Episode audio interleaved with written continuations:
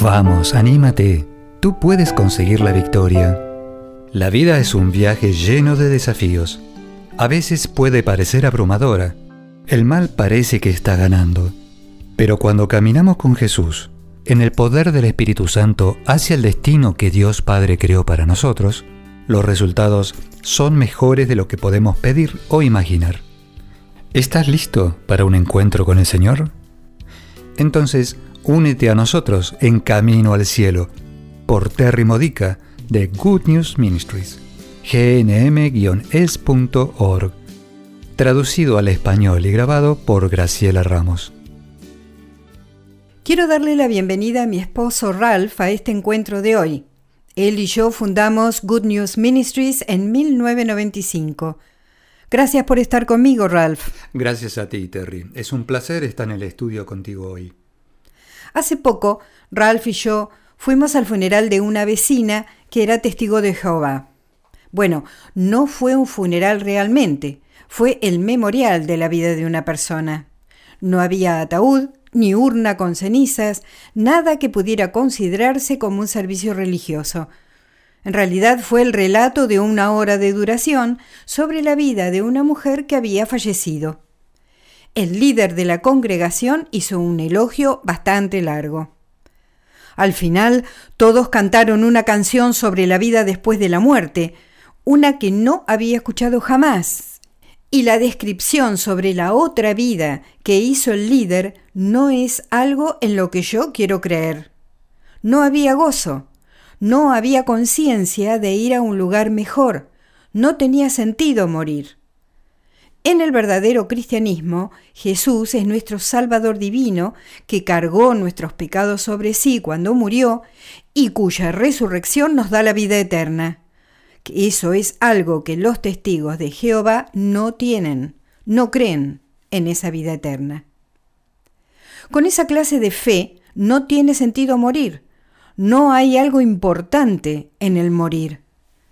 En el verdadero cristianismo morimos para ser perfeccionados, morimos para ser plenamente santos, purificados de todo lo que no es de Dios, para entrar en la plenitud del amor y la vida de Dios, la vida eterna, que nunca comprenderemos y recibiremos plenamente mientras estemos en este mundo, viviendo nuestras vidas limitadas, con un cerebro y una comprensión limitadas.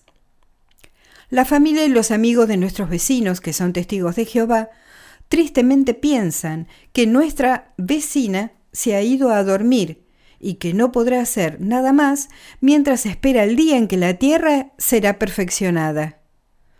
¿Cómo será perfeccionada?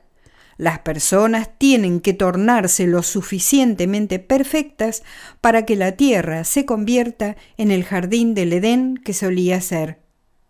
Las personas tienen que hacerlo. No sé qué piensas tú, Ralph, pero yo no quiero esperar a que las personas se vuelvan perfectas. Muy cierto, sería una espera definitivamente muy, muy larga. Mira, los testigos de Jehová creen que Adán y Jesús fueron solo dos hombres creados para ser perfectos. Sabemos que Adán lo complicó, entonces no sé cómo podría volverse perfecto. Fue creado perfecto, pero luego lo estropeó. Los testigos de Jehová creen que Jesús fue el único que no lo estropeó, pero que solo era un hombre, como Adán, y la única diferencia entre los dos es, uno hizo lío y el otro no. Creen que Jesús vino como un Mesías a mostrarnos cómo es la perfección para que deseáramos imitarlo. Ellos creen que Jesús es la reencarnación de San Miguel Arcángel y que es el Hijo de Dios de la misma forma en que todos somos hijos e hijas de Dios. Creen que sacrificó su vida para mostrarnos lo que es un ser humano perfecto, pero no existe un Salvador divino en sus creencias. No hay una comprensión de que necesitamos un Salvador no comprenden que no podemos alcanzar esa perfección por nosotros mismos y que por eso necesitamos un Salvador. Tampoco tienen la gracia sobrenatural que está disponible para ayudarnos en nuestra lucha contra las imperfecciones, contra nuestros pecados. no tienen la gracia sobrenatural que surge de los sacramentos, como la confesión, porque los sacramentos son dones divinos de Dios que nos fueron dados por Jesús, que es Dios. Sin esos sacramentos, ¿cómo podemos llegar al cielo? ¿Cómo podemos alcanzar la perfección que viene de Dios porque no podemos hacerlo solos? Tenemos herramientas. Los sacramentos son herramientas. Son obsequios de Dios para que podamos ser más santos, para que podamos parecernos más a Cristo. Podemos parecernos más a Cristo, pero jamás podremos ser totalmente iguales a Cristo en esta vida terrena. Por eso es importante la muerte, para poder llegar a la próxima vida, para alcanzar la perfección por vivir en el cielo, estando vivos en el cielo, no solo dormidos en el cielo. Cuando asisto a un funeral católico, salgo de él triste por la pérdida que los amigos y la familia están sufriendo, pero llena de gozo por la nueva vida a la que ha entrado la persona que ha fallecido. Cuando tú vas a un funeral católico, ¿cómo crees tú que es el cielo? ¿Qué piensas tú sobre la persona que ha fallecido? ¿Cómo crees que es su vida ahora? ¿Cuál crees que es el objetivo de una misa fúnebre? A menudo en la fe católica hablamos de necesitamos rezar por nuestros seres queridos porque están en el purgatorio. Pero cuando pregunto ¿Cómo crees que es el cielo? Estoy incluyendo el purgatorio. Pensemos un momento en él, no como un lugar de sufrimiento, porque eso es solo parte del tema. San Juan Pablo II señaló que hay gozo en el purgatorio. Hay gozo incluso aunque nuestros seres queridos o amigos que han fallecido aún no estén en la plenitud del cielo, incluso mientras están pasando por el doloroso proceso de ser purificados, purificados de todo lo que no es santo. Están experimentando el dolor expiador por el remordimiento y el arrepentimiento por todos los sufrimientos causados por sus pecados sin perdonar. Entonces, de alguna forma, el purgatorio es como la sala de espera de Dios, donde la gente se alista para la plenitud del cielo. Claro, a veces pienso que es como los suburbios del cielo. Exacto. Bien, enfoquémonos en el gozo del purgatorio, no en los sufrimientos por los que pasan nuestros seres queridos, en el gozo del purgatorio y del cielo. Es el mismo gozo. El purgatorio es parte del camino al cielo. ¿Cómo piensas que luce lo bueno del purgatorio y del cielo? Mientras crecía, yo era protestante, me enseñaban muy poco sobre el cielo. No entendía mucho cómo era. Me parecía un lugar donde flotábamos como seres espirituales, tal vez con alas, tal vez como un ángel, pero estaba feliz de estar con Dios, y eso era todo lo que podía imaginar, y francamente me parecía bastante aburrido. Mi comprensión cambió cuando empecé a investigar en las enseñanzas de la Iglesia Católica y luego de ser llena del Espíritu Santo, y comencé a disfrutar de una relación personal activa con el Espíritu Santo, porque Él es el que nos enseña todo lo que necesitamos saber. Esto es lo que Jesús nos prometió cuando nos dio el Espíritu Santo. Una vez que hice esas dos cosas, comencé a tener una mejor comprensión del cielo. Y eso es lo que quiero compartir contigo hoy. Y en realidad, si hablas con católicos o alguien de fe cristiana, la mayoría de las personas no se han detenido mucho tiempo en pensar cómo es el cielo. Todos quieren ir allí, por supuesto, y todos creen que pueden llegar por varios caminos, incluso los escépticos entre nosotros. Lo que quiere decir que hay algo en lo profundo de la psiquis humana que sabe que hay algo más allá de este mundo en que sufrimos, vivimos, morimos y somos enterrados en la tierra. Saben que hay algo más allá, pero su mirada es muy limitada. Creen que pueden flotar con alas, tal vez aprender a tocar el arpa, cantar himno tras himno, día tras día, siglo tras siglo. Para la mayoría de las personas suena bastante aburrido. Especialmente si no tuvieron una buena voz aquí en la tierra. Exacto. Pero el cielo es más que cantar todo el tiempo.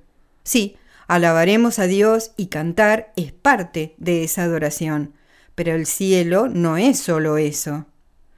Antes de seguir con este tema, me gustaría hablar de algo que tú nombraste, Ralph, sobre lo que todos tienen el deseo instintivo de creer que hay otra vida, que hay un cielo, incluso las personas que no creen en Cristo. Hay mucha gente que piensa que todos los caminos llevan al cielo, y eso no es cierto. Creo que debemos resaltar eso, porque es Cristo únicamente quien puede llevarnos al cielo. No podemos ser lo suficientemente santos con nuestro esfuerzo. Necesitamos los sacramentos y la salvación que Jesús nos da. Es cierto, y en la Biblia encontramos que el camino al cielo es angosto, mientras que el camino al infierno es amplio y confortable. Pavimentado con buenas intenciones, pero con motivos equivocados. Exacto.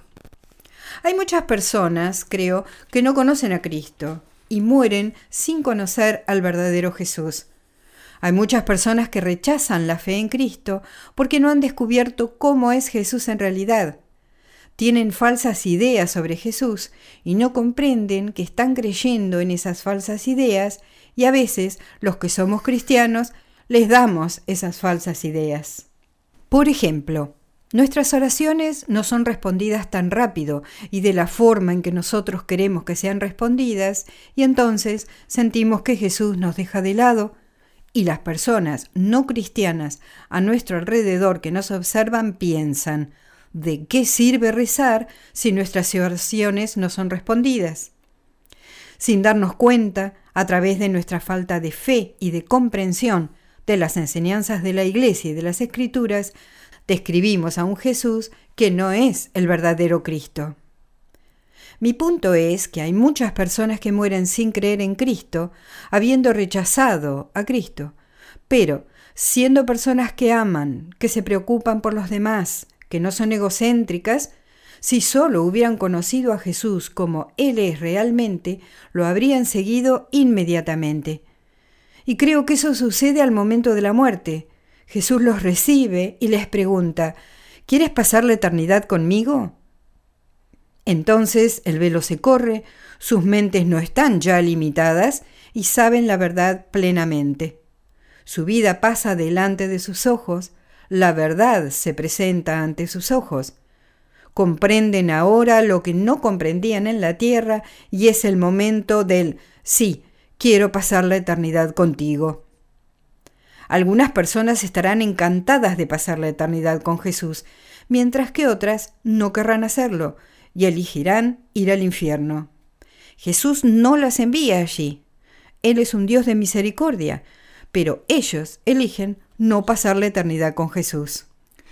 Muchos de nosotros tenemos una idea vaga de cómo es el cielo, pero la cuestión es cuando nos golpea personalmente, cuando debemos enfrentar nuestra muerte o la muerte de un ser querido. Mi papá tuvo Alzheimer en los últimos años de vida. Vagaba por la casa, por el barrio, y eso mm, preocupaba a mi mamá. Pero los vecinos lo conocían, la policía lo conocía, y siempre que lo encontraba lo llevaba de vuelta a casa. Una noche mamá llamó y dijo, se fue, y yo pensé que se había ido a vagar nuevamente. No había de qué preocuparse, los vecinos lo conocían, la policía lo conocía, y lo llevarían de vuelta. Mi mamá dijo, no, se fue. Fui a la cocina y cuando regresé estaba caído. Había muerto. Eso me golpeó. Terry trató de consolarme, me dijo, ¿qué pasó? Le dije, papá murió. Y ella me dijo, ¿qué puedo hacer? Yo le respondí, necesito quedarme solo. Salí y tuve una discusión acalorada con Dios. Alguno pensará que no está bien enojarse con Dios. Y le dije, Dios, le he estado diciendo a la gente cuán grande eres. Ahora tú te llevas a mi papá lejos de mí. ¿Qué tienes que decir de ti mismo? Dios dijo, Ralph, abre tu Biblia. Yo le respondí, bien, ¿dónde? Él me respondió, solo ábrela. Fui y busqué mi Biblia, la abrí en el pasaje de Juan 14. No dejes que tu corazón se amargue, solo confía en Dios y también en mí. En la casa de mi padre hay muchos lugares para vivir. Yo iré a preparar un lugar para ti, y luego de haberme ido y de haber preparado un lugar para ti, Regresaré y te llevaré conmigo, para que tú estés conmigo donde yo esté. Dios me aseguraba que mi papá estaba con él y que el cielo es un lugar real. Y la Biblia dice, Jesús dice, si no fuera así, yo te lo habría dicho. Jesús es Dios, Él es la verdad, no miente. Por lo tanto, si Él dice que el cielo es un lugar y tengo un lugar maravilloso para ti, tengo un lugar maravilloso para tu papá, adivina qué, eso no es una mentira. El cielo es un lugar real y Jesús está preparando un lugar para ti y para mí. Después de la muerte, si hemos vivido una vida en la que deseamos pasar la eternidad con Jesús, Jesús como nuestro Salvador divino, y con Dios Padre, nuestro Creador, y si deseamos pasar la eternidad con el Espíritu Santo, la vida continúa. La vida se incrementa. El Padre nos dio la vida. Jesús redimió nuestra vida para que el pecado no la destruyera, y como decimos en el credo, el Espíritu Santo es el dador de vida. Necesitamos la plenitud de Dios para tener la plenitud de la vida. Cuando morimos, entramos en esa plenitud. Entramos en la plenitud de la plenitud de Dios. Entramos con todos los beneficios de ser seguidores de Cristo. Entramos al cielo con los beneficios completos de tener al Espíritu Santo como nuestro Maestro y estar en la santidad en la que queremos ser perfeccionados. Nosotros en la tierra necesitamos al Espíritu Santo ahora para crecer en santidad. Jesús nos dio el Espíritu Santo para que pudiéramos convertirnos en los santos para los que fuimos creados por Dios Padre. Si sabes que estás pecando, pídele al Espíritu Santo que te ayude a ser santo. El sacramento de la confesión te da la gracia sobrenatural para ayudarte con esto. Como puedes ver, Toda la Trinidad está involucrada en ayudarnos a ser completos, plenos, lo que Dios Padre nos diseñó para ser. Y cuando pasamos a la otra vida, recibimos todo eso en plenitud, con todos sus beneficios. Trata de imaginar cómo sería tener más vida de la que tienes ahora.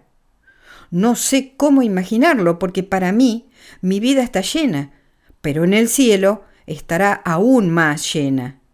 No podemos entender eso con nuestros cerebros humanos, pero déjame hacerte una pregunta.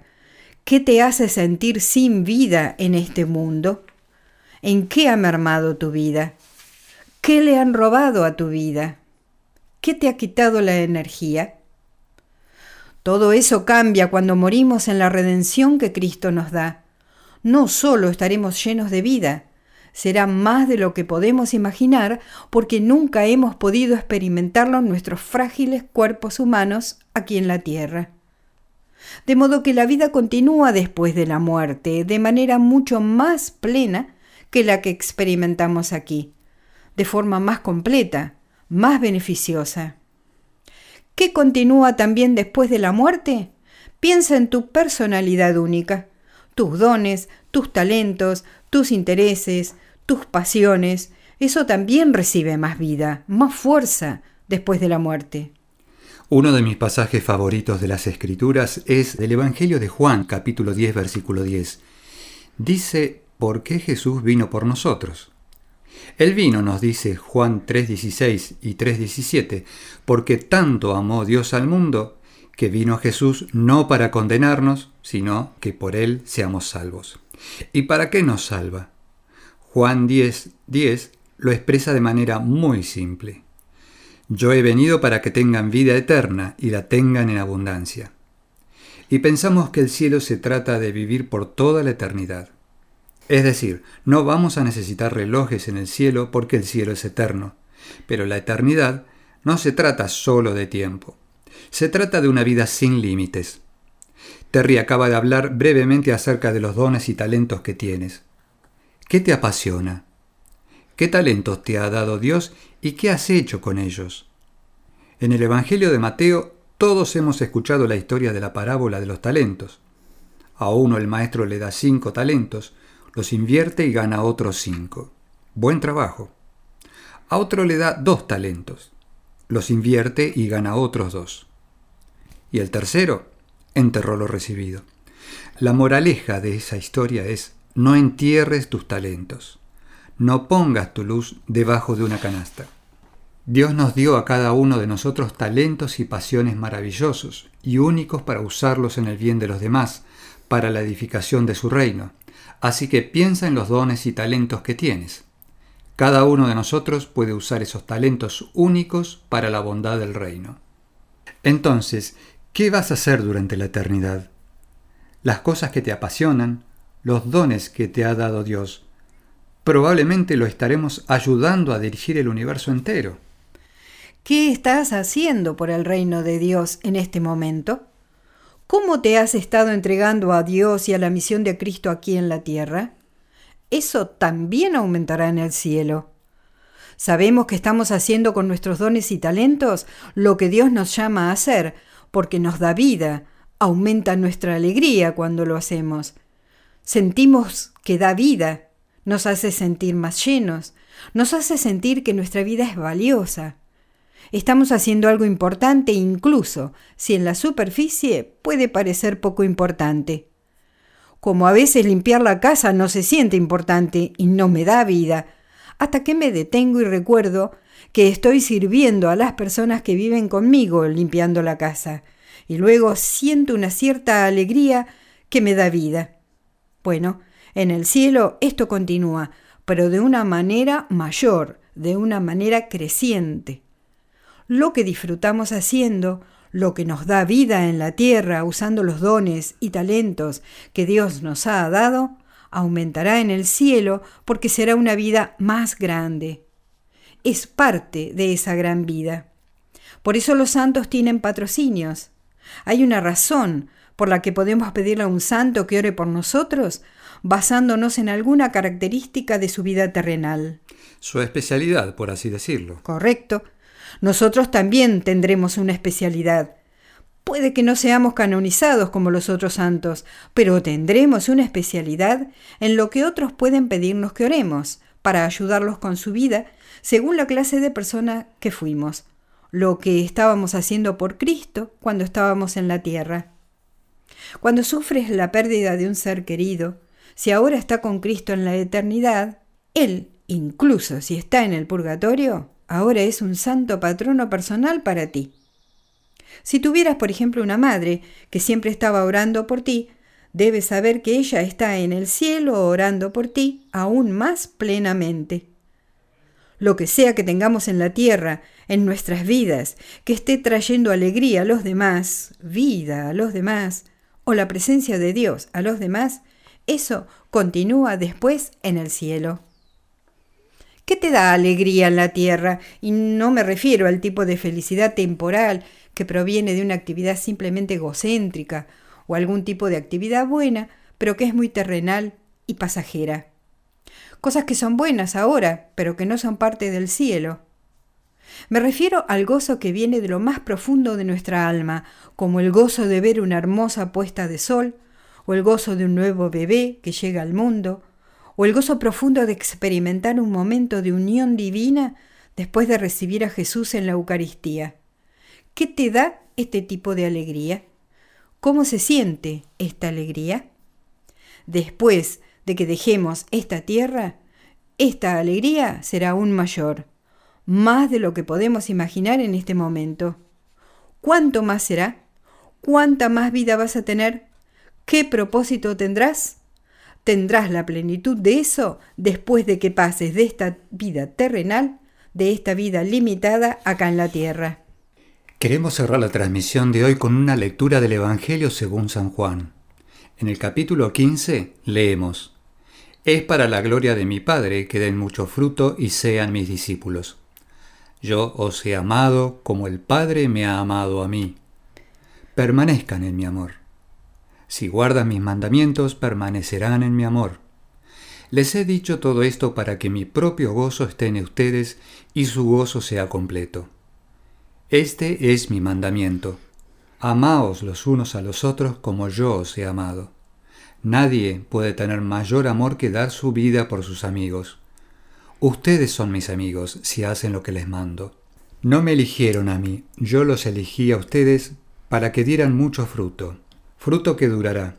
Mi mandamiento para ustedes es que se amen los unos a los otros.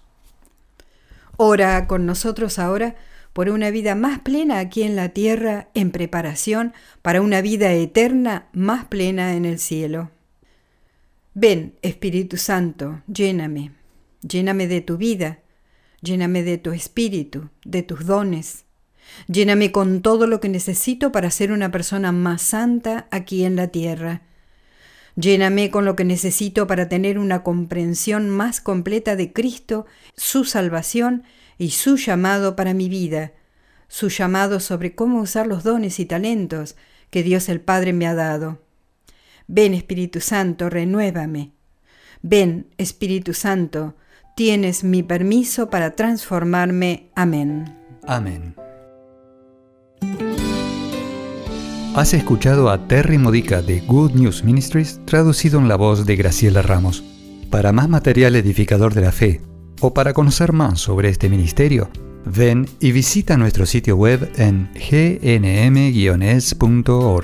encontrarás recursos en línea y mucho más para ayudarte a conocer el amor del Padre, para acercarte más a Cristo y ser lleno del Espíritu Santo.